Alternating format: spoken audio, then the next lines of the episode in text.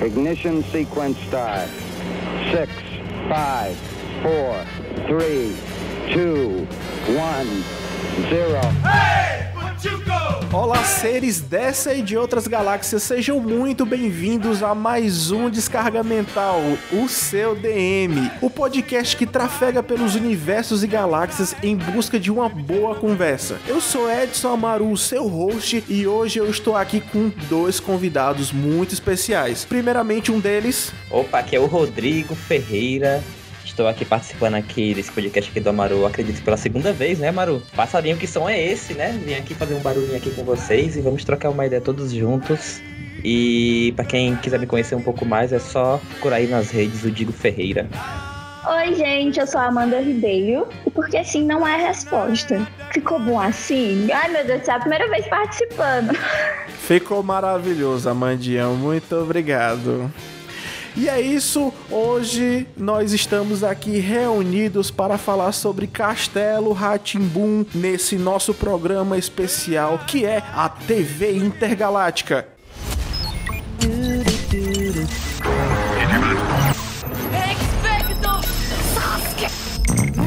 Você recebe a incrível Guinso 2002.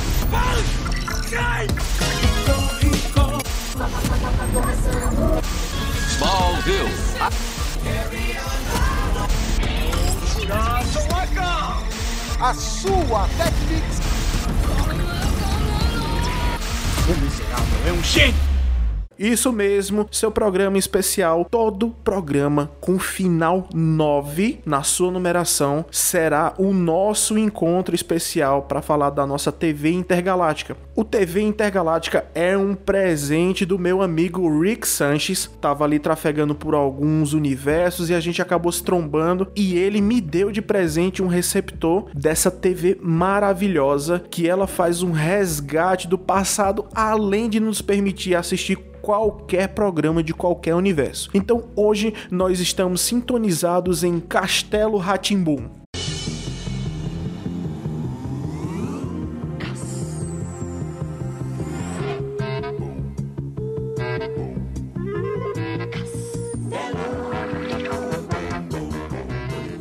Gente, dia 9 de maio de 1994 estreia o primeiro episódio de Castelo Ratimbum. Meu Deus, que programa marcante para a infância. Eu sei que a gente, acho que todo mundo quando era criança tiveram diversos programas que marcaram todo mundo, mas de forma bem particular, Castelo Ratimbum para mim foi uma das melhores coisas que eu assisti na TV Cultura. Em 1994 eu tinha ali por volta dos meus 4, 5 anos. É, eu tinha meus 4, 5 anos. Eu não lembro se eu vi a estreia, mas eu lembro que eu assisti pra caramba Castelo Ratimbum. Como foi para vocês? Quantos anos vocês tinham quando assistia Castelo Ratimbum?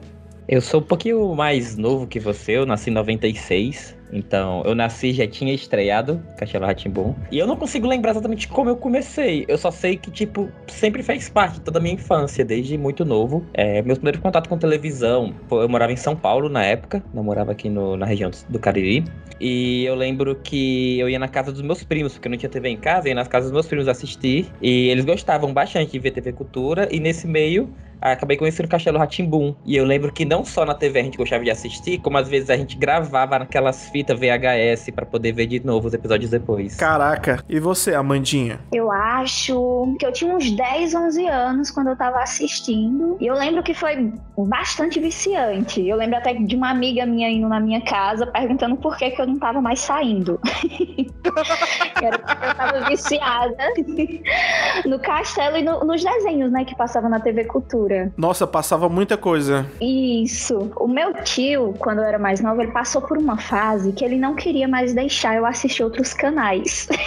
então eu passava a minha tarde inteira assistindo só TV Cultura. Nossa, que legal, cara. É muito interessante isso, porque, por exemplo, o Itinoso não lembra como foi que ele começou, né? E eu também não lembro como foi que começou. Eu era rato de canal. Aonde tivesse passando desenho, qualquer coisa, eu parava naquele minuto e começava a assistir tudo. E os canais, eles não tinham. Não, eles, eles não tinham muita disputa, canal aberto, né? De manhã, quem disputava era a Globo e o SBT. Manchete passava direto o tempo todo. A Band não era tão forte nessa época, mas a TV Cultura ela tinha o dia inteiro uma programação bem diversificada, tanto para quem era adulto, adolescente criança. Então passava muita coisa. E eu lembro já nessa época que Castelo Ratimbun era uma parada muito diferente do, de tudo que eu tinha visto. Começava já na abertura, cara. A abertura que era o castelo todo se montando, a música toda diferente. Era um tema meio, entre aspas, bem entre aspas, meio sombrio, mas ele empolgava muito. Esses dias que eu vim descobrir, o castelo em si era uma maquete que eles tinham montado. Eu não sabia disso. Para mim era, sei lá, whatever, qualquer coisa, mas era uma maquete. Tinha toda aquela mistura da maquete com 3D, formando toda aquela,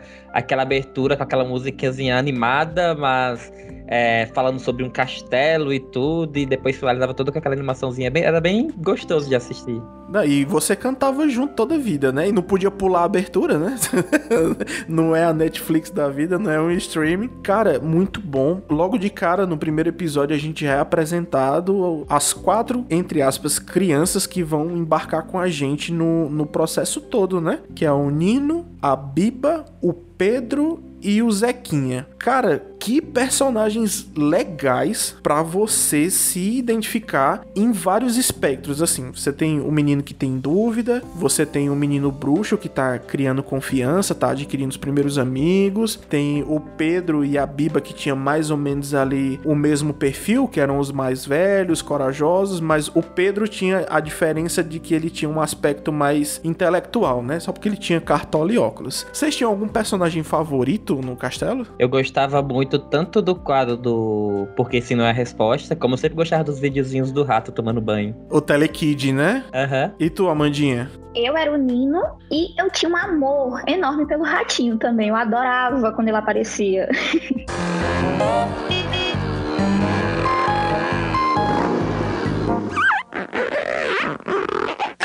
Uma cesta é muito bom, quatro cestas é melhor. Uma lá todo mundo amava o Ratinho, cara, porque não tinha como. Ele era maravilhoso. O engraçado, o Rodrigo falou do Telekid, né? Que era feito pelo Marcelo Tais. Ele era diretor e, e produtor do Castelo Ratimbum. Então, assim, tem a galera que criou, concebeu e tudo e tal, não sei o que. Mas a gente tem muito a agradecer o Marcelo Tais, porque ele foi um dos caras que realmente fez acontecer o Castelo Ratimbum. Lógico, todo mundo tem sua participação ali dentro. Mas o Marcelo Tais, de fato, ele foi um dos caras que fizeram acontecer. E o engraçado é que se, se você tentar resgatar pela memória, parece que existiam várias sketches do Ratinho, né? Se você tentar pensar assim, nossa, tinha sempre uma, uma coisa do Ratinho e tal, não sei o que. Só que era contado a quantidade de sketches que tinham. Ele tinha a sketch do banho, ele tinha a sketch da reciclagem, ele tinha a sketch do dente, e ele tinha uma sketch que era sobre jogar lixo no lixo. Vocês lembram dessa que ah, era uma, uma lata de lixo bem fraquinha, porque o lixo todo tava espalhado fora. Aí ele ia dando de comer pra lata de lixo, ele se transformava num aspirador de pó. Aí no final a lata de lixo tava toda fortona, porque ele colocou todo o lixo dentro da lata do lixo. E só tinha essas quatro. Dá pra ter noção disso, só tinha essas quatro porque era muito caro. Era muito caro fazer isso. Aí é onde a gente pisa mais fundo, que realmente era muito caro, porque cada episódio daquele não eram só os atores que iam lá interpretar tudo direitinho. Eram os atores, eram os figurinos, aí tinham os caras que faziam o controle dos fantoches. Vocês lembram dos fantoches que tinham?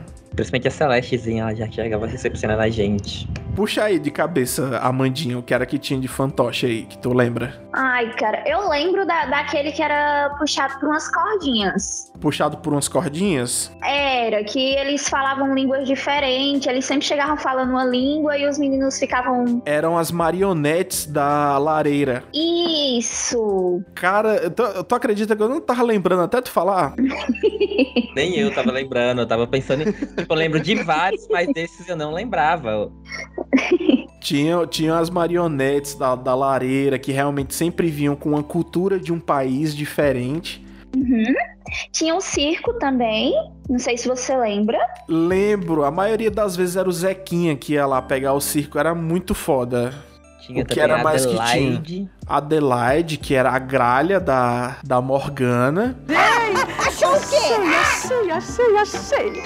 O que eu precisava pra fazer um delicioso doce de abóbora. Ai, Tinha um porteiro do castelo, que ele sempre tinha uma, uma charada especial. A porta se Tinha, não sei se o Tapio Flap. Eu não lembrava do porteiro. É, a gente vai resgatando aqui. Eu não sei se dá pra contar, tem um relógio também, né? Que ele sempre meio que ele dava o ritmo, né, do episódio. Atenção, atenção! Está na hora do Dr. Vitor chegar! Ele dizia: "Tá na hora de fazer tal coisa, tá na hora de fazer tal coisa, tá na hora de tá na hora de encerrar". É. É, Vai chegar. O Dr. Vitor vai chegar. O Dr. Vitor tá chegando. O Dr. Vitor chegou. era muito massa. Aí tinha tinha a Celeste, né, que era a cobra, tinha o gato pintado, que ele tava sempre na biblioteca, tinha o Mal, O mal era maravilhoso. o Godofredo, que era o assistente do mal, que era mais de Jesus, que tinham de marionetes. Tinha os dedinhos que eram todos estilosos. Nossa, os dedinhos que era todo com estilo de rock, as menininhas com rabo de cavalo e tudo. Tinha muita coisa. E é aí que você começa a parar pra pensar o quão caro era produzir os episódios do Castelo. Porque além da galera que tá fazendo marionete, eu lembro muito porque, por exemplo, o Gato Pintado, ele lia as histórias dos livros, mas ele não só lia as histórias, as histórias eram animadas. Ou seja, para cada história de livro que ele ia contar, tinha uma animação diferente.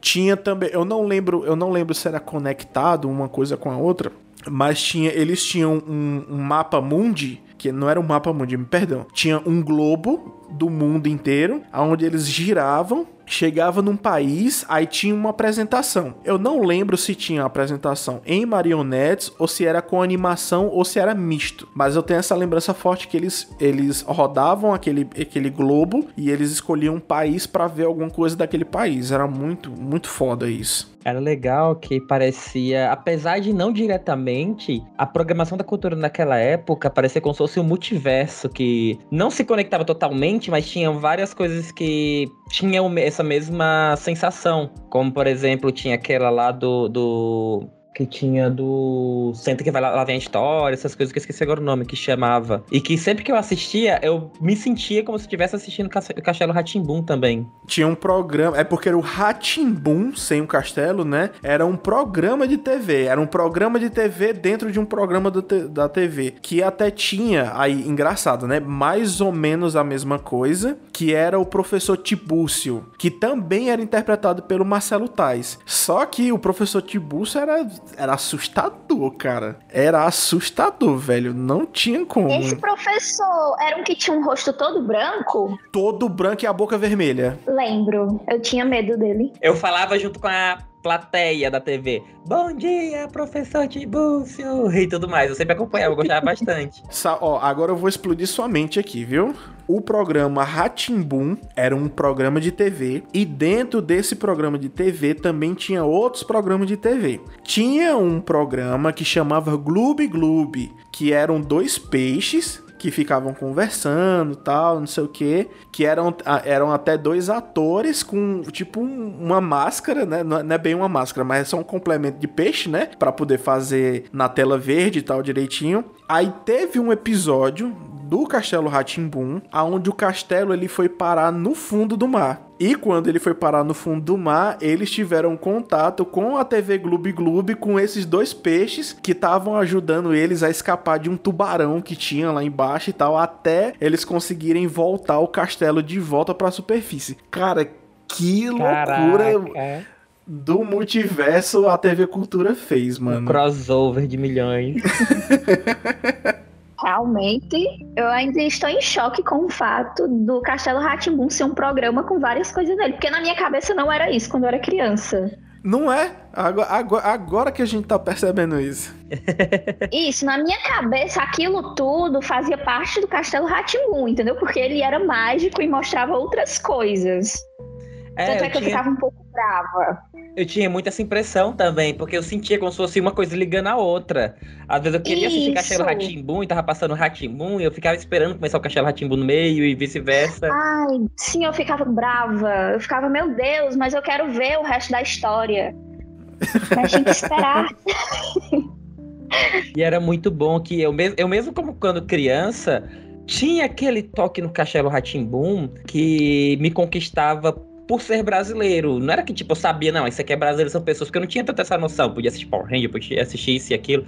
Pra mim, tudo estava dublado, então não tinha tanta essa noção por ser criança. Mas o Castelo Ratimbum, ele tinha um toquezinho que, de alguma maneira, eu conseguia ter um pouco mais de proximidade. Parecia que era algo mais nosso mesmo, e obviamente é, porque é brasileiro e tudo, e a gente não tinha tanto costume de ver algo nacional com aquela qualidade, com aquele ritmo voltado para crianças, porque a gente já tinha novela, tinha programas para passar desenhos, mas não tinha um programa que tivesse toda essa diversidade que o Castelo Ratimbun tinha, pensado para crianças, com toda essa estrutura que o Abaru estava comentando, que aí junta tanto os fantoches, junta a- as atuações que eram muito boas, juntam todas as curiosidades, a trilha sonora que tinha ali por detrás, então, Não, fantástico. demais. Eu sinto muito essa sensação que você tinha, sabe? Porque, por exemplo, tinha uma- um, um programa dentro da TV Cultura que era o Mundo da Lua, que inclusive era feito pelo Pedro. Era feito pelo Pedro, da turma do Castelo Ratimbum. Ele interpretava o menino e tudo. É, talvez, não sei, né? Porque eu sempre escutei muito rádio, né? E hoje, traçando um paralelo, né? É, eu sempre tive vontade de ser aquele menino que passava tudo que ele passava durante o dia. Aí, no final do dia dele, né, da- do episódio da aventura dele, ele narrava as aventuras no gravadorzinho que ele tinha e tal, criava as, as histórias e as aventuras dele. E eu era apaixonado por aquilo. E eu pensava, puxa vida, eu queria fazer isso também, porque eu sempre fui muito criativo, muito inventivo. E olha pra cá, né? Tantos e tantos anos depois, hoje eu tô aqui no meu mundo da lua, que é o descarga mental. Tô aqui gravando minhas histórias no meu gravadorzinho aqui e recontando essas histórias pra um monte de pessoas. E cara, isso é muito legal, muito satisfatório, porque eram conversas com a gente da nossa realidade. Não eram tipo, sei lá, um exemplo, né? As patricinhas de Beverly Hills. Poxa, que conexão eu vou criar com um grupo de pessoas que estão lá na balada, estão se namorando no shopping, é, é, meninos de 16 anos interpretados por atores de 30, dirigindo carro. Eu- a gente não consegue se conectar. Aí já com Castelo Ratimbun e as outras produções, é, fica muito mais fácil, porque ali são tecnicamente pessoas como a gente. Ninguém era um menino de 300 anos com os tios bruxos, mas a gente tava ali junto pra curtir as aventuras. E sim, Castelo Ratimbun tinha muita coisa, muita coisa. Tem o núcleo principal, que são as crianças que vão ali discutindo, vão aprendendo as coisas, interagindo com os fantoches e tal. Tinha a Morgana, que ela sempre estava tendo som de beleza, que era mais uma personagem que vinha contar as histórias pra gente. Eu sei que tem muita gente que me relatou que tinha medo da Morgana. Vocês tinham medo da Morgana? Não, eu adorava ela. Eu acho que Eu tinha. o único personagem que me dava um certo medinho no começo, mas depois eu comecei a gostar muito, era o mal. O resto eu gostava de todos do Castelo Ratimbum. Tu tinha, Mandinha? Tinha, eu tinha medo dela, tinha medo do mal. o Carbenho, não. Eu acho que eu não tinha cara- medo dela, porque quando ela aparecia, apesar de ter dado aquela, aquela, aquele clima um pouco, um pouco mais sombrio e tudo, a maneira que ela falava era uma maneira mais animada. E normalmente, às vezes, por ela, começava a puxar também aquele clima dos passarinhos e tudo, então puxava uma animaçãozinha também. Pelo menos eu tenho essa lembrança, não lembro se ela tá exatamente nessa ordem, mas eu lembro que puxava um pouco disso e ela sempre. Ela falava, às vezes, com uma seriedade, com uma, é, uma coisa um pouco de posse e tudo mais, mas ela também trazia um certo ânimo também na maneira que ela conversava. Não, mas agora você falou um negócio interessante. Meio que a Morgana puxava sim os passarinhos, porque sempre quando ia falar da Morgana, subia a câmera pela escada, né? Como pegava um pouco da árvore na hora que tava subindo, muitas vezes puxava os passarinhos. E puta que pariu, mano. Como era massa escutar aquele passarinho. Que som é esse? Passarinho, que som é esse? Passarinho,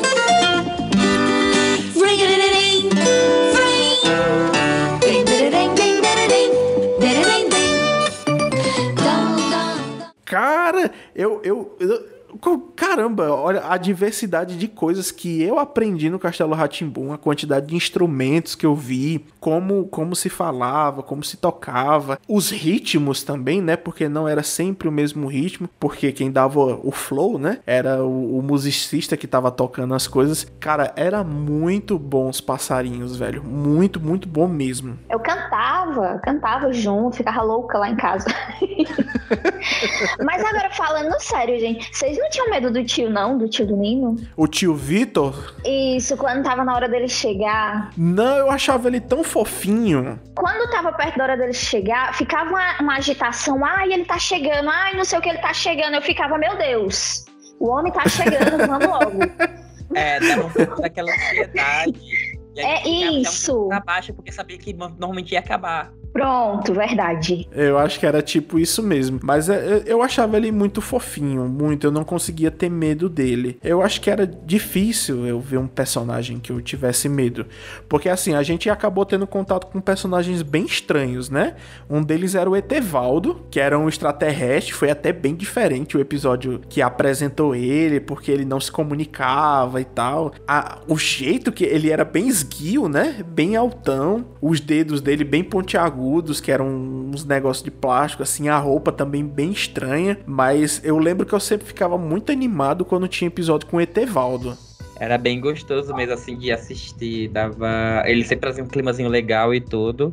E os episódios dele também eram dele é sempre divertido. Que ele chegava lá com a turma pra Ah, se divertir beleza. junto com É ele. porque assim, Como se fosse pra conhecer a nossa cultura, vamos dizer assim. Exatamente, ele Se funcionava como orelha, né? Ele era apresentado as coisas do E- planeta e Terra e meio tal. que talvez e tem um episódio muito especial do pra gênero, mim, quando a muito, galera muito, muito começava a mesmo, que assoviar eu não lembro se era o, o Nino a que tava que tentando ir pra lua, assim, alguma coisa do gênero, ou se eram Aí, todos, ela- mas toda vez que ela o- o- eles chegava, tinham montado ela- um foguete ela de papelão na sala central do castelo, coisa, né? ela E o Etevaldo, com os poderes coisa, dele, é levou todo mundo pro espaço, chata, né? assim, Aí sabe? eles É têm bem aventura e tudo entrona, lá e tal. assim mesmo. Aí, só que E o, o tio Vitor ficou ela desacreditado. vinha, ela não, ele não fez isso. Ele levou vocês com a imaginação, e o utilizando os poderes e tal. Só que aí no final que eles passaram por, uma, chuva de é. meteoros de.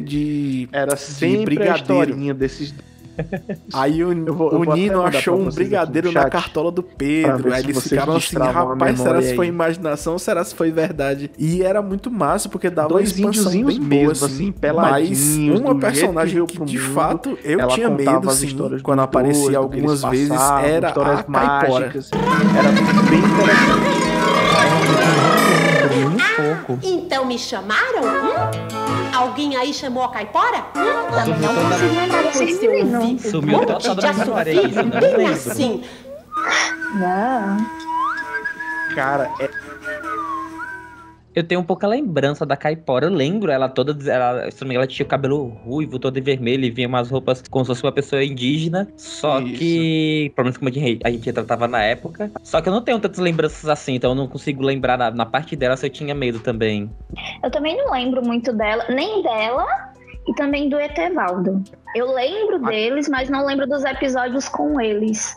Do Etevaldo, Caipora- eu lembro do episódio que o Amaru falou, o do- que eles viajaram pro espaço e do, do, do Brigadeiro no final. E eu lembro que me marcou muito depois que eu o descobri e ficou na lembrança, que é o episódio o último episódio que ele aparece, que é porque o ator tinha falecido e eles fazem como se ele tivesse ido pra via seguir a viagem dele por outros planetas.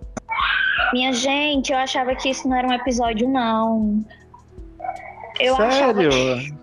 Sim, eu não tava lembrando como episódio, eu lembrava disso, só que eu fiquei, não, eu acho que foi alguma homenagem, mas não acho que não teve isso no Castelo Ratimbum. Ah, então era disso que você tava falando. Contra, com os outros meninos, ele ia pro quarto dele. Eu tenho várias lembranças assim, mas essa parte eu não tava lembrando. Eu tô, eu tô gostando até de relembrar algumas coisas assim que tu tá falando. Olá, olá! Esse é meu irmão Perônio! E esse é meu irmão Perônio! Eu tenho quase certeza que eu sou o Tíbio. Ah, nesse caso então, eu sou o Perônio. Pensando melhor, eu tenho certeza, eu sou o Tíbio. De novo. Sim. Olá, olá! Este é meu irmão Tíbio. E esse é meu irmão Perônio. Nós somos gênios e cientistas. Dessas partes de coisas mágicas era sempre era sempre legal quando tinha. Teve um episódio que o tio Vitor inventou uma poção pra rejuvenescer. Aí ele tomou, virou uma criança. Aí o Nino não acreditava que ele era criança. Aí, é, mas é. Aí até o Zequinha tomou e virou um bebezinho. Teve. Nossa, eu adoro esse episódio assim, bicho, do fundo do meu coração. Que é um episódio que o Nino ele quer realmente avançar como bruxo, né? Aí ele pega um livro lá de magias do tio dele. Totalmente proibido, não podia pegar, e ele começa a, a colocar os feitiços. Aí, enquanto ele fala os feitiços, aí começa a nevar, neva muito no castelo. Aí depois fica muito quente no castelo. Aí depois todas as folhas do, da árvore caem. Aí o Pedro, que ele é o inteligentão da turma, né? Aí ele saca, né? Cara, tu é essas magias que tu tá falando é alguma coisa ao contrário. Aí quando ele vai ler as palavras ao contrário, aí ele vê lá que são é, as palavras mágicas, tipo, pra fazer chover, pra vir o inverno, pra vir o verão. Aí eles têm essa sacada de que pra voltar tudo ao normal, eles têm que falar aquelas palavras, só que tudo ao contrário. Aí o bicho, cara, dá pra mim, né, que era criança, nossa, isso aqui é genial, isso aqui é coisa de outro mundo. Achei! Ao contrário. Salabim, Salabim. Desfaça o feitiço das estações pra mim. Uh, Segure um pouco isso aqui. Mi balas, mi balas. Assaf set. Sitian, sad soaset, arau pimi.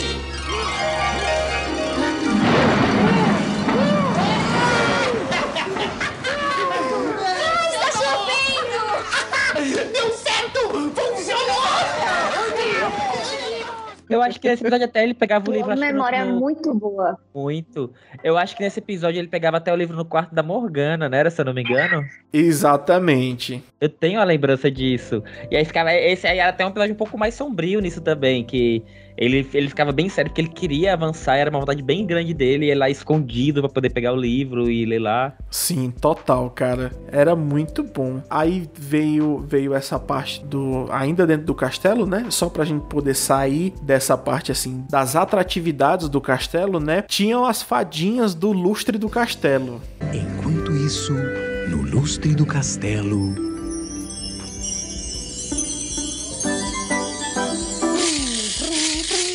Nossa. Sabia que tinha fada, só não lembrava em qual parte do castelo era, mas eu lembrava que tinha fada. Desbloqueou memória também aqui. Ela, ela era a Lana e a Lara. Era muito bom. Ela sempre tinha um, um probleminha pra resolver. Algumas vezes elas saíam do lustre pra poder ajudar ou pra poder fazer uma interação com todo mundo. Era bem legal. Vocês lembram também? Vou falar que a estátua era uma estátua do Egito. A esfinge. A esfinge, eu acho que era no Isso. Ratimbum, não? Eu acho que a, a esfinge era do Ratimbum, que ela. Na que minha ela cabeça tudo era o, o castelo. Eu também, eu misturava tudo também. Isso. Mas eu lembro, enquanto eu tava no começo, eu demorei um pouquinho pra lembrar que eram duas coisas separadas. Então, enquanto a gente tava no comecinho do episódio, falando aquelas coisas que a gente se lembrava, os fantoches e tudo, eu quase eu falava, tinha aquela esfinge, tinha tinha o, o- aquele, era a esfinge, tinha também outra coisa no Ratimbum. Acho que tinha, um- não, era um ratinho também que tinha na abertura do Ratimbum que eu tava lembrando também. e aí eu, depois eu Cara, falei, caraca, era de, é, Sim. são Aqui- diferentes. Aqui eu já vou dizer pra vocês que a gente vai ter que fazer um especial só do Ratimbum, porque o Ratimbum tinha tanta coisa, tanta coisa, tanta coisa. A gente tinha aqui só só de lembrança, só de lembrança aqui. A gente tinha o professor Tibúcio, que era o Marcelo Tassi que fazia, que vinham responder. Tinha o Agente Zero e o Agente 00, que eram dois alienígenas que ele tinha um negócio bem pontudo na cabeça, a, a cabeça meio amarelada e verde. Uhum. Tinha, Tinha a, a esfinge. Tinha a Esfinge, tinha a Nina, que era uma menina com as tranças. Naquela que o quarto caixinha dela- de guardando uma casinha de boneca, né? Era? Exato, era tudo bem gigantesco, ela, ela era bem pequenininha. Tinha o Ari Nelson, tinha o Ari Nelson. O Ari Nelson, ele era um repórter, ele era um fantoche. Ele era um fantoche bem grandão, mas ele era apresentador de um jornal. Caraca, eu não Aí- lembrava dele. Tinha o Euclides. O Euclides era um cara com umas luvas assim. Ele era uma, ele era uma coisa meio que. tipo, meio Mr. Bean, sabe? Ele era bem excêntrico e tal. Que quem, quem fazia, se não me engano, era, era o Carlos Moreno. Quem fazia o, o Euclides era ele. Ele sempre tinha um episódio bem diferentão, né? Aí tinha o próprio quadro lá do Centro que lá vem a história, que era só aquela vozando que já entrava, mas já dava aquela. Senta que lá vem a história. Vinha aquela, aquela taran, tan. Cara, era muito legalzinho também. Aí dentro desse negócio tinha o Ivo e a Lia, que eram, eram um menino e uma menina, duas crianças, que eram tipo meio que as crianças reais que assistiam o Ratimbum. Então tinha as coisas que aconteciam com eles e em paralelo eles estavam assistindo o Ratimbum. Tinha também o Era uma doutor. família, não? Era, tinha mãe também. Eu não lembro se tinha um pai, mas tinha Eles mãe, ficavam- acho que apareceu. Tinha, tinha. A Eva e o Luiz. Exatamente. Eles tinha ficavam o doutor, assistindo. tinha o doutor Barbatana, que ele Ah. chegava e via um monte de mulher, aí elas ficavam fazendo as coreografias na água. Eu não lembrava Sim. dele.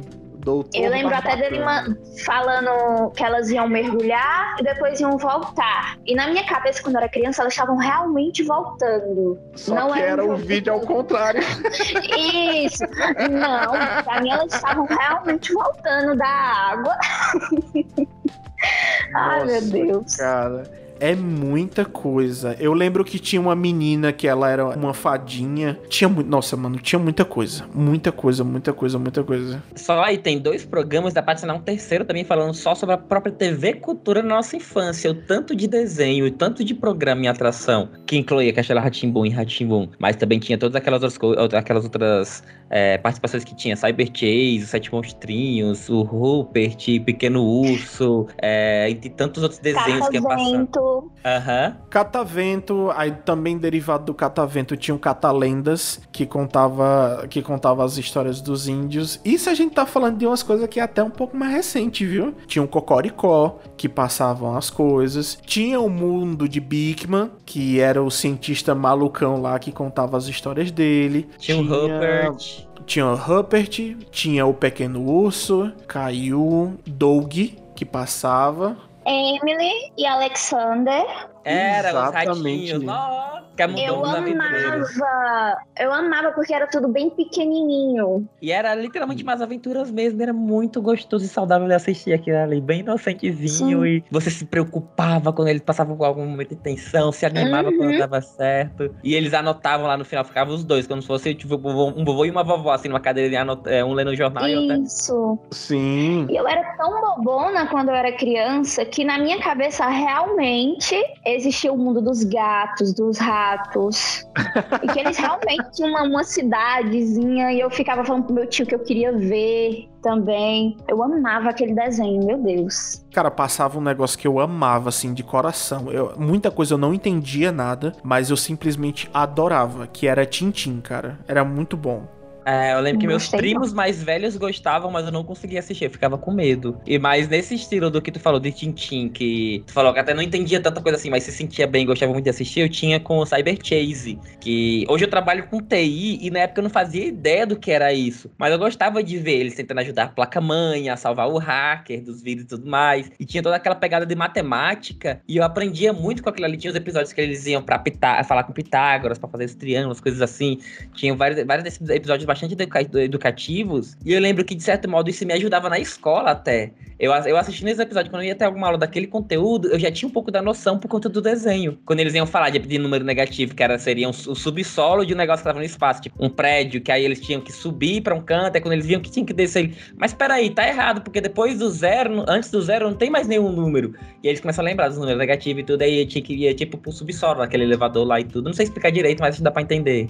Eu gostava, só que os meus preferidos eram os que os animais falavam. Se, ele, se o animal falasse, eu gostava. Pronto, então o, pe- o pequeno urso já era o carro-chefe, né? Sim, sim. Uma lava outra, lava uma mão, lava outra, mão, lava uma. Mas cá pra nós a gente tem que voltar aqui pro Castelo Ratimbum. Desses personagens extras que a gente tá falando, tinha também um entregador de pizza que era o Bongo. Ô, Nino, eu pensei que não tivesse ninguém em casa. Zeca, Pedro, Biba. Esse é o Bongo, meu amigo. Oi. E aí, galerinha? que ele sempre chegava pra fazer um barulho, uma zoada ali. A gente já soma aí mais um é, é, personagem negro que, que não é o empregado da casa. Nossa, eu não lembrava. tinha um bongo, ele sempre tinha uma parada com música, alguma coisa assim, ele sempre puxava alguma coisa pra música e normalmente, não era sempre, normalmente, o bongo ele puxava, não era não tava atrelado a alguma coisa no castelo, mas ele cortava é, para ensinar, era tipo um pagode, um, um negócio assim, eu vou mostrar para a moçada como fazer, É, aquele copo bem bonito. Eu vou mostrar para a moçada como fazer, batendo ovo com farinha, aparecer um macarrão amarelinho, como ele só, que eu como sempre no domingo lá na minha avó. Depois de um tempo. Por conta de Castelo Ratimbum até hoje eu falo, você sabe como é que é feito o vidro? Você sabia que é feito com areia de sílica em altas temperaturas? Você sabia disso? E cara, e eles iam ensinando como é que fazia a bicicleta, como é que fazia o copo, como era que fazia o vinil na época. Era muito bom, cara. O que me conquistava nesse estilo aí do Você Sabia o que tudo mais era o De Onde Vem, que era da TV Cultura também, mas que tu me lembrei agora quando tu falou isso aí, mas eu também lembro do- de todo esse quadro e era muito divertido, velho. O, o Jodie Vem, que era com. Eu esqueci o nome dela. Era a Nina, né? É, foi, bem, foi bem depois. já não passava tanto. Eles precisavam é, é, diversificar a, a produção, né? Que também é mais uma animação brasileira, né? E, e com a Nina tinha essa, essa parada, cara. Era muito legal, mano. É, ficava mais fácil fazer o de onde vem do que pegar todas as imagens dentro da fábrica, pegar o negócio de produção de novo, novamente, pra gente poder entender como eram caros os episódios. Eram muito caros. E o que a gente tem hoje aqueles próximo episódios. disso, que nos auxilia bastante a ver essas desse, dessa maneira, é o Manual do Mundo no YouTube. Eu me lembro quando eu assisti Exatamente. Quando eu assisti os vídeos deles fazendo isso, mostrando nas fábricas como funciona e tudo, eu lembro muito dessa época do Castelo Ratimbun também. Pois é, cara, mas é porque acabou ficando mais acessível, né? Você fazer a produção. Se bem que o Manual do Mundo ainda vem numa época que fazer produção pra internet era caro, mas hoje tá bem mais acessível. Aí o Bongo trazia essa galera que explicava como faziam as coisas e de vez em quando brotava a Penélope pra dar o ar da graça, a nossa repórter toda rosada, tudo era rosa. Teve um episódio que ela veio com o marido dela, que ela tava grávida, e o marido também se vestiu de rosa. Todo, mundo é rosa. Penélope, que maravilha! Eu sempre quis conhecer você pessoalmente, eu sou seu fã! Puxa, muito obrigada. Ai, eu achei o máximo essa árvore no meio. Ah, uma cobra! Bem legal as participações dela. E era outra adulta, né? Ela, ela meio que mudava o tom das coisas. Ela participava, ajuda, orientava, falava. Mas tinha um personagem que não podia faltar de jeito nenhum no Castelo Ratimbum, que era aquele corretor de imóveis que queria roubar o castelo, que queria para ele que era o Doutor Abobrinha, que era muito legal. Assinou! Ela assinou! Assinou! Agora, o castelo é meu! Um dia esse castelo ainda será meu, meu, meu. Ele queria construir um prédio, era? Isso, ele queria, tipo, fazer um prédio gigantesco que era pra ser um shopping, porque ele ia ganhar muito dinheiro e tal, não sei o quê. Porque era uma. Meio que o castelo era tipo uma área preservada, né? Que tava sendo desperdiçado porque ninguém tava ganhando dinheiro com aquilo. E ele queria a todo custo pegar o castelo pra ele. E ele fazia uns disfarces pra entrar lá com eles, ficar brincando com a... Fingia brincar com as crianças pra tentar convencer eles a, o Nino a assinar lá o contrato de alguma maneira depois. Nossa, ele, ele chegava de, de professor pra poder ensinar. Ele chegava como, sei lá, tipo um repórter. Ele chegava. Aí, o mais engraçado de todos que que eu lembro, eu nunca me esqueço, que ele chegou como o Doutor Berinjela. Era, acho que, se eu não me engano, era isso. Cara, e tipo assim, tava, tava na cara que ele tava. Não, tava, não foi bem sucedido no, no, no disfarce dele, que tava na cara. E tava todo mundo assim: você pensa que engana quem? Não sei o que, vamos tirar uma com a cara dele. Aí no final descobria que não era ele, era Dr. Berinjela mesmo, porque era tipo um irmão, um primo dele, que era o vendedor de enciclopédia. Meu Deus. E, e eles se encontram. Eles se encontram no final. Eu fui até pesquisar sobre o Doutor Abobrinha, eu lembrei agora, é, ao ver aqui que o nome, eu dei a lembrança que era, era Doutor Pompeu Pompilho Pomposo. É, ele odiava que chamassem ele assim. Ele odiava, ele detestava. Cara, e era muito legal, mano. Era, era, era muito bom. Olha, eu, eu ficava, nunca torci pra ele, né? Mas eu achava, eu achava muito legal quando ele ia, porque a, a- não era sempre que aparecia. Tinha uns episódios especiais que, tipo, o episódio do Etevaldo. Aí tem um episódio especial que o Etevaldo chama uma prima dele que, que é uma menina lá alienígena também. Teve o episódio epi- especial das fábulas, né? Que teve o, o que foi o Cupido, que fazia todo mundo se apaixonar. Teve o episódio especial do, do, do Lobo Mal, que é a- as fábulas entrou no universo. Teve um, um, um episódio especial também que o Saci invadiu lá. O Saci que tinha as duas pernas, não era? Não ficava pulando uma perna só, ele tinha as duas pernas. Cara, quanta quanta coisa a gente assistia, mano. Pesquisando, vendo algumas coisas do passado. É, o castelo é daquela forma. Porque eles, eles foram fazer uma pesquisa fora em Barcelona para poder se inspirar na arquitetura, para poder fazer toda a construção do castelo, é, todos os figurinos muito bem pensados. A equipe tinha uma rotina muito intensa de gravação, apesar de serem crianças, né? É, eu lembro que a, a, a Biba, que era a Cintia Raquel, ela no, no podcast do Vênus, ela até comentou que era, eram, eram bem intensas as gravações. A van do, do, das gravações do Castelo da Produção pegava eles diretamente da escola. Então, da escola, eles já iam gravar e ficavam até 8 horas da noite gravando, estudando de manhã, passava a tarde inteira e adentrava a noite gravando. E era muita coisa, muita coisa que gravava. E uma coisa que era bem claro, assim, é que os atores e atrizes não ganhavam rios de dinheiro, não. Eles faziam uma parada meio que por paixão mesmo, não ganhavam tanto. Mereciam ganhar, porque era uma produção bem cara, né? Porque envolvia atores, figurinistas, maquiadores, cada quadro tinha uma coisa diferente, aí envolvia animador, stop motion, manipulador de marionetes, tinha o pessoal dos próprios bonecos que faziam o pessoal lá. Então, cada coisinha que ia sendo incrementada dentro do Castelo Ratimbum era uma grana que precisava ser investida para poder produzir. Dentro dessas pesquisas, eu descobri, né, que os co-criadores, quem, quem foi a pessoa que teve que teve a ideia pro Castelo Ratimbum? Vocês lembram do Tibio e o Perônio, que eram gêmeos? Os gêmeos cientistas. Pronto. É o Flávio de Souza, o Tíbio e o Henrique Stroeter é o Perônio. Pronto, é o Flávio, o irmão. Eu não, não lembro se ele é o irmão mais velho ou o irmão mais novo. Que eles, eles eram mais velhos por questão de minutos ou segundos, assim. Que é o Flávio de Souza. Ele foi o cara que concebeu a ideia do Castelo Ratimbum. Eu não sabia dessa. Pois é, ele é, ele é, é não a cabeça.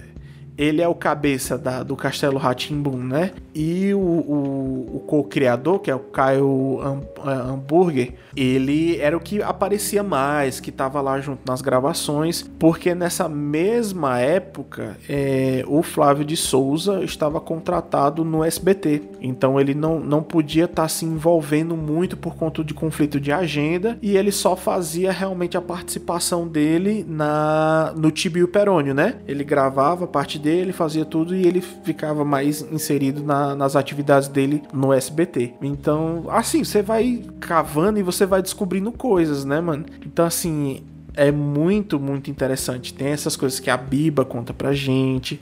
É, o pessoal foi crescendo, logicamente, né? Depois do fim da série. Vocês lembram do, do filme do Castelo Ratimbum? Não, eu ia comentar agora que eu fui dar uma, uma eu tava dando uma lida antes de entrar aqui. E tava dando uma lida enquanto tava rolando algumas coisas também, assim, relembrando algumas coisas. E eu vi Castelo Ratimbum, o filme, e eu não lembrava que tinha o filme. Eu acho que. Eu não sei se eu já assisti. Também não Estreou- lembro, não. Estreou em 1999. Eu lembro muito, foi muito especial pra mim porque eu fui assistir numa excursão da escola lá em Fortaleza. A gente teve uma excursão entre aspas premiada, né, para assistir esse filme no cinema exclusivo para para o nosso colégio e, e assim foi muito legal. Ele é, ele é um pouco diferente, ele é um pouco mais sombrio, mesmo hoje, né, nos dias de hoje. Eu acredito que ainda é um filme que vale a pena ser assistido. Ele tem seus, seus probleminhas narrativos ali, talvez um pouco diferente, mas ele, ele é muito legal porque meio que você começa a redescobrir o Castelo Ratimbum, né? Ele é um pouco diferente porque ele não tem os atores principais, né? Ele vai ter a Morgana ali, vai ter o tio Vitor, tem alguns aspectos que mudam muito. Não tem mais o porteiro, são duas são duas gárgulas que tem na frente do castelo, que conversam com o pessoal e tudo. A, a parte da magia, ela é muito mais presente, né? Que é para poder dar o ritmo e a ação para a história. E é um filme muito bom.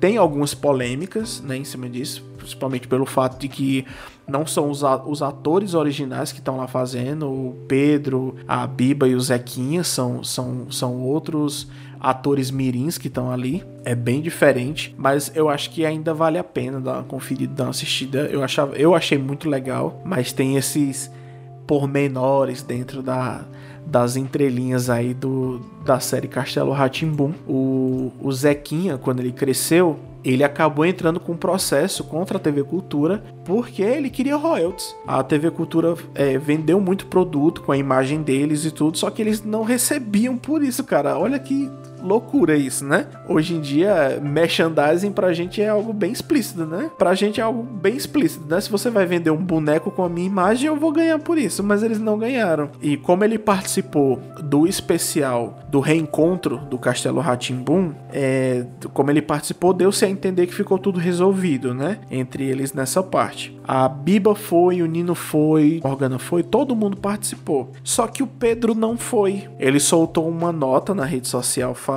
que não poderia participar por conta de conflito de agenda. Se eu não me engano, ele estava trabalhando para SPN. Deixa eu conferir aqui. É, ele tá lá ainda, ele é narrador de, de jogos e tudo. Até é estranho quando eu vejo ele narrando o jogo na ESPN. Ele tá trabalhando na, na SPN e disse que não era por isso. Só que a SPN soltou uma nota dizendo que nada a ver, eles não proibiram ele de ir pro programa, né? Nem ele pediu para isso. Tentando arrumar uma desculpa.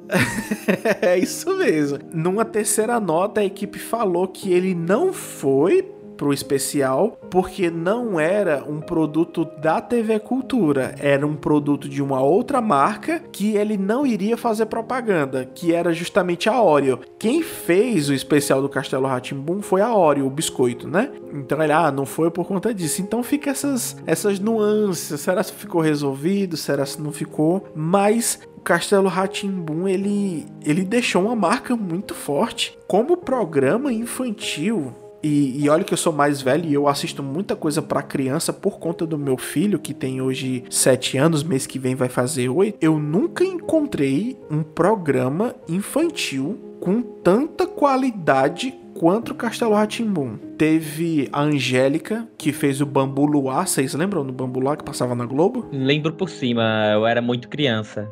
É... Eu lembro porque eu assistia Digimon, então tem uma lembrança bem vaga, mas. Passava. A Angélica ela começou a transmitir, né? Fazia o programa lá, tipo MTV, né? Ela tava lá apresentando o programa, mas ela tava só para despachar o- os, os desenhos, né? Aí depois eles criaram tipo uma minissérie, que era uma cidade cinematográfica, como dentro da novela, que era Bambu Luar. Aí dentro da Bambu Luar tinha os defensores, que eram os guerreiros, tipo Power Rangers, que tinham os poderes baseados nas cores do arco-íris. Aí tinha toda a sistemática deles lá dentro. Só que, mesmo assim, não tinha a mesma qualidade do Castelo Ratimbum. Teve a Eliana, que também começou apresentando o programa dela como uma apresentadora da MTV. Ela tava lá só para apresentar os desenhos. Aí depois tinham as dinâmicas com o Melocoton, é, uma calcula um computador gigante que sentava na mesa, lá ficava interagindo. E de novo, não tinha a mesma qualidade que o Castelo Ratimbum. Lá na frente, muito tempo depois, teve a Band Kids,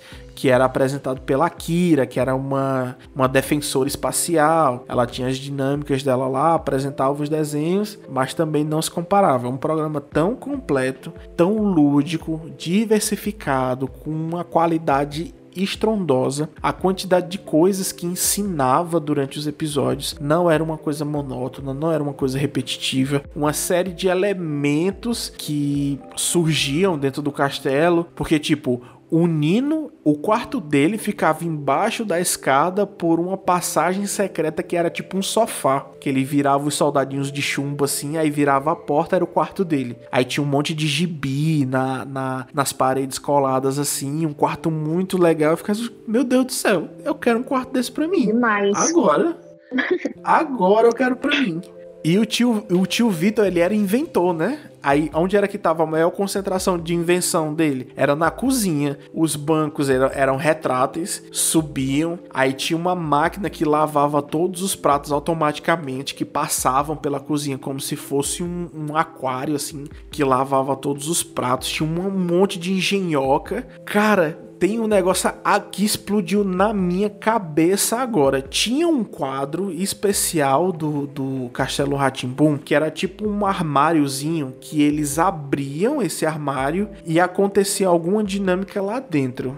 Eu vou até pesquisar aqui para ver se eu acho alguma coisa. Do armário eu não lembro, mas essa questão de passagem e tudo mais foi me lembrando do próprio mal mesmo, que aí ele entrava pelos canos, literalmente o mal entrava pelo cano, e aí ele junto com o parceirozinho dela, que esqueci agora o nome, eles iam lá no fundo, passava toda a animação, tipo, andando lá por dentro, aí entrava como se fosse um quarto deles lá no fundão. E aí eles começavam, toda a interação deles eu achava bem legal. Pronto, agora, agora eu vou destravar a memória, a minha e a de vocês aqui, total. A gente vai passar uma lista agora com todas as, as a, os quadros que tinham dentro do Castelo Ratimbum para não deixar passar nada. Tinha o Tibio e o Perônio, que eram os cientistas gêmeos que ensinavam tudo pra gente. O Porquê Sim, Porquê Não, é, que era o Telekid, que tirava as dúvidas do Zequinha, né? Tinha o Como Se Faz, que às vezes era o Bongo que trazia, né?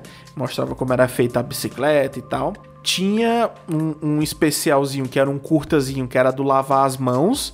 Como lavar as mãos? Lava uma, lava outra mão.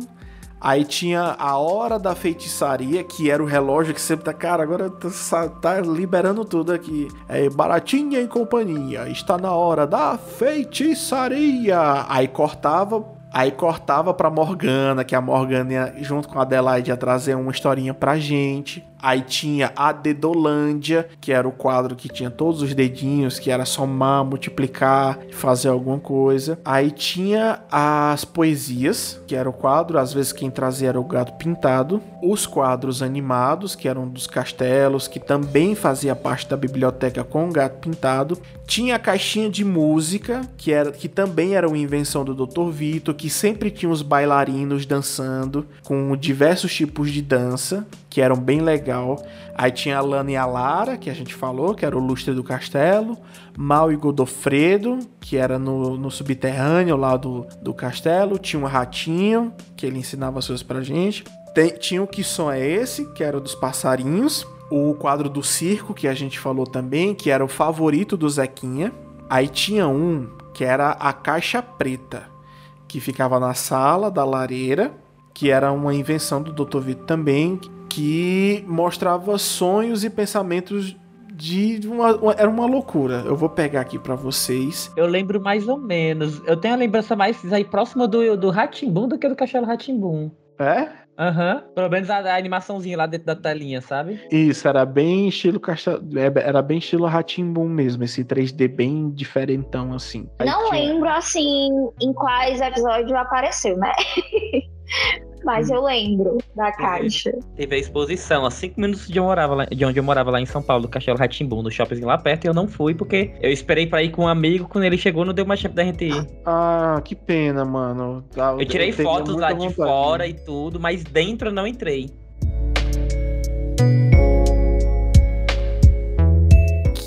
Saudade de Castelo Ratimbum, cara. Era um programa muito bom, muito bem pensado. Eu acabo traçando muito um paralelo com o que a gente tem hoje, né? Porque com o crescimento do YouTube, alguns produtores de conteúdo viram uma forma de ganhar dinheiro com programas infantis, né? Aqui eu coloco muitas e muitas e muitas e muitas aspas. A gente tem como exemplo, por exemplo, o Lucas Neto, né? O irmão do Felipe Neto, que, enfim, construiu a riqueza dele em cima dos programas infantis, só que feito tipo de uma maneira totalmente errada, cara, totalmente errada. Começou a empolgar as crianças com um monte de besterol, com um monte de asneira, quando não ele fazia os quadros que era mostrando os brinquedos que ele ganhava das empresas, né, para poder fazer o merchan, Sim. e trazendo uma cultura totalmente consumista, altamente fútil para a cabeça das crianças. Meu, meu filho assistiu algumas coisas que eu não conhecia, né? E a gente proibiu ele de assistir, cara. Proibiu, proibiu, porque ele ficava pedindo brinquedo o tempo todo. Não, mano, pelo amor de Deus. Eu lembro que um tempo eu tava pesquisando por que que programas como TV Globinho diminuíram bastante da, da TV aberta. E foi uma lei que acho que foi no 2012, enfim, tem uns, alguns 10 anos atrás mais ou menos, que proibia esse tipo de anúncio e propaganda durante um horário infantil na televisão. E com isso eles acabaram, acabou boa parte desses programas que era onde entravam a renda. Só que, tipo, proíbe dessa maneira na televisão, mas hoje em dia a gente tem canais que são praticamente só isso, canais de tudo infantis, mas todos os vídeos são puro marketing pra comprar boneco, brinquedo e tudo. Muita gente faz dentro do YouTube se vendendo como programa infantil que não é, que faz aqueles teatros, aí por ter, por ganhar muito dinheiro no, no, no, no YouTube, acaba colocando as coisas que assim é fora de paralelo, ah, porque eu tenho um brinquedo isso, porque a gente vai fazer não sei o que na piscina, porque a gente vai fazer aquilo, e é uma parada totalmente surreal assim que não é para todas as crianças estarem consumindo, que de fato não é um programa infantil. Você acha que é feito para criança, para distrair, mas você não tá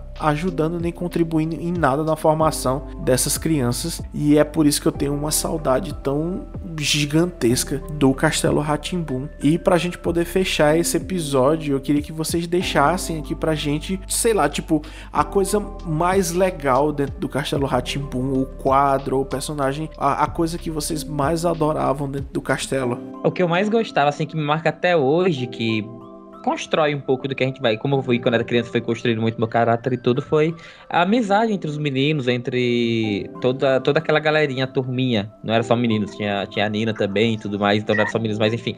A amizade entre aquela turminha, que era bem forte, eles procurando se aventurar e tudo, foi algo que me marcou bastante. Até hoje acho que é o que tenho mais claro comigo.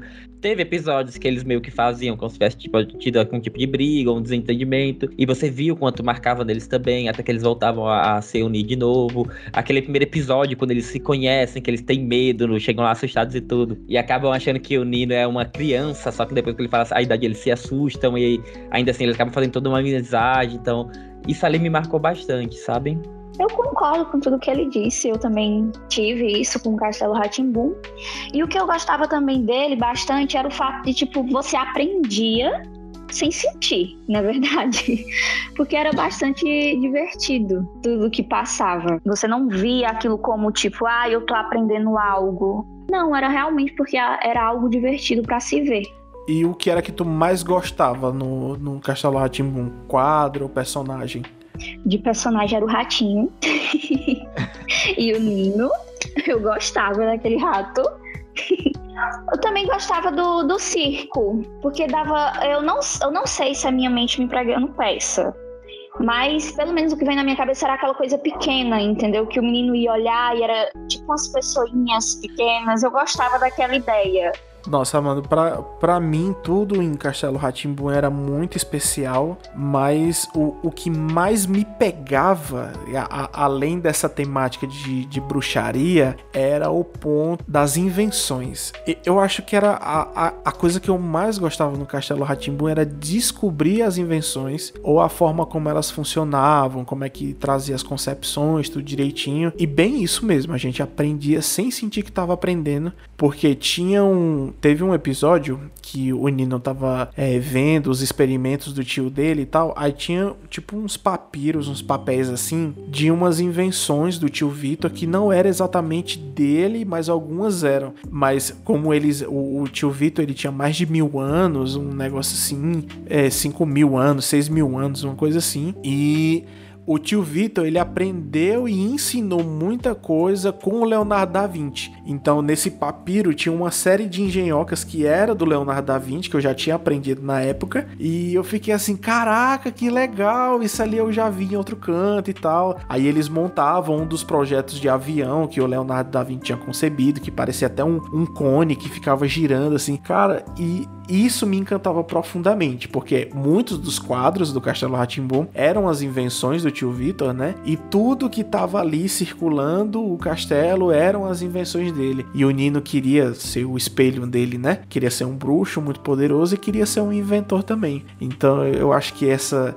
era a, a magia que o Castelo Ratimbum conseguia trazer pra gente. Gente, a gente vai chegando ao final de mais um episódio. Eu tenho um, um prazer imenso de estar gravando esse episódio. Está sendo muito importante para mim relembrar tudo isso. E eu queria agradecer demais a presença da Amanda e a presença do Rodrigo. E eu queria que vocês deixassem o jabá de vocês aí. Quem são vocês? O que é que vocês fazem? Se vocês oferecem algum tipo de trabalho, algum tipo de serviço, façam o jabá de vocês aí. Bom, eu que agradeço mais uma vez estar participando aqui contigo, cara. Você sabe que sempre que der eu quero participar e eu sempre apoio qualquer projeto que você tiver. A gente tem uma amizade não de agora e eu me sinto muito feliz quando você me convida para participar. Eu sempre tento dar um jeitinho para conseguir. Eu trabalho com TI, tô trabalhando atualmente numa empresa bem bacana e mas atualmente eu tô mais nas redes sociais mesmo. Dei uma pausa nas lives que eu fazia antigamente, mas quem quiser me seguir nas redes sociais é só procurar @odigoferreira o pessoal me chamava de Digo, ô Digo, mano, mas Rodrigo, você fala, ô Digo, eu vou colocar, ô Digo Ferreira, vai.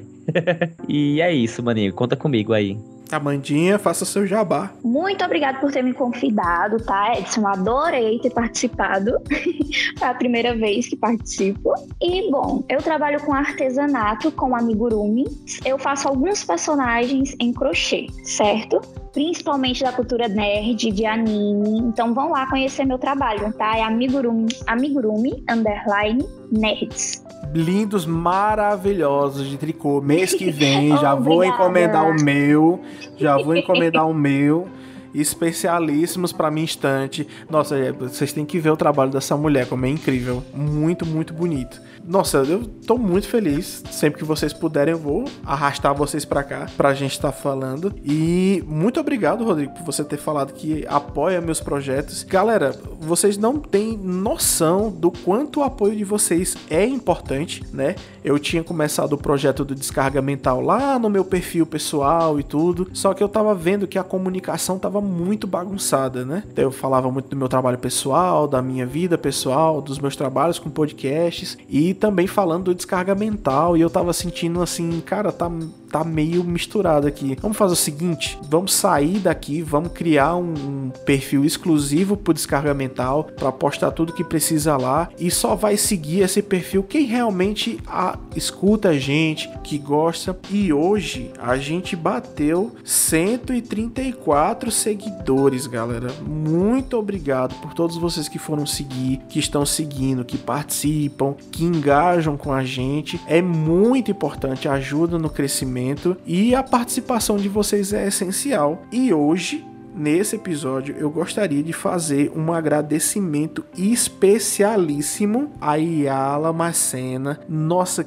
que mulher incrível! Ela acabou conhecendo o perfil por um comentário que eu acabei fazendo em um Instagram que fala sobre Harry Potter, que falou dos comparativos entre Castelo Ratimbun e Harry Potter, e eu coloquei um monte de coisa lá. Hoje tá com mais de 870 curtidas, um monte de comentário em cima, galera, marcando outra pessoa. Olha isso que ele falou, olha isso aqui, fulano de tal, presta atenção no que ele disse aqui. Os brasileiros inventaram Harry Potter.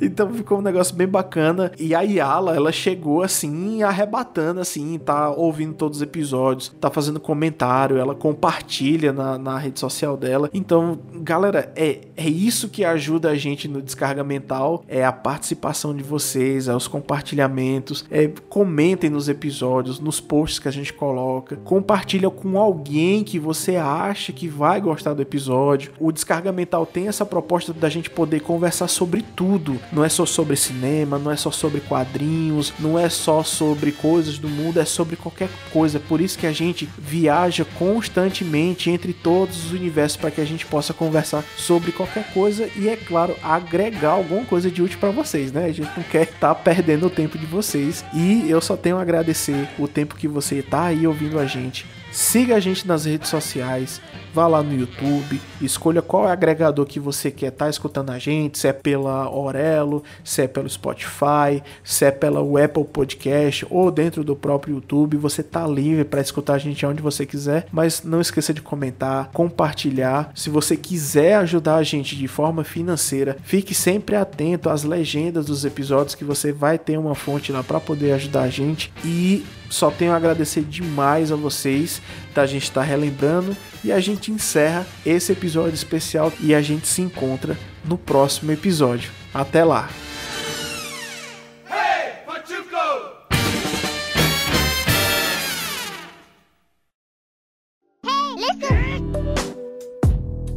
Esse podcast foi editado por Edson Amaru.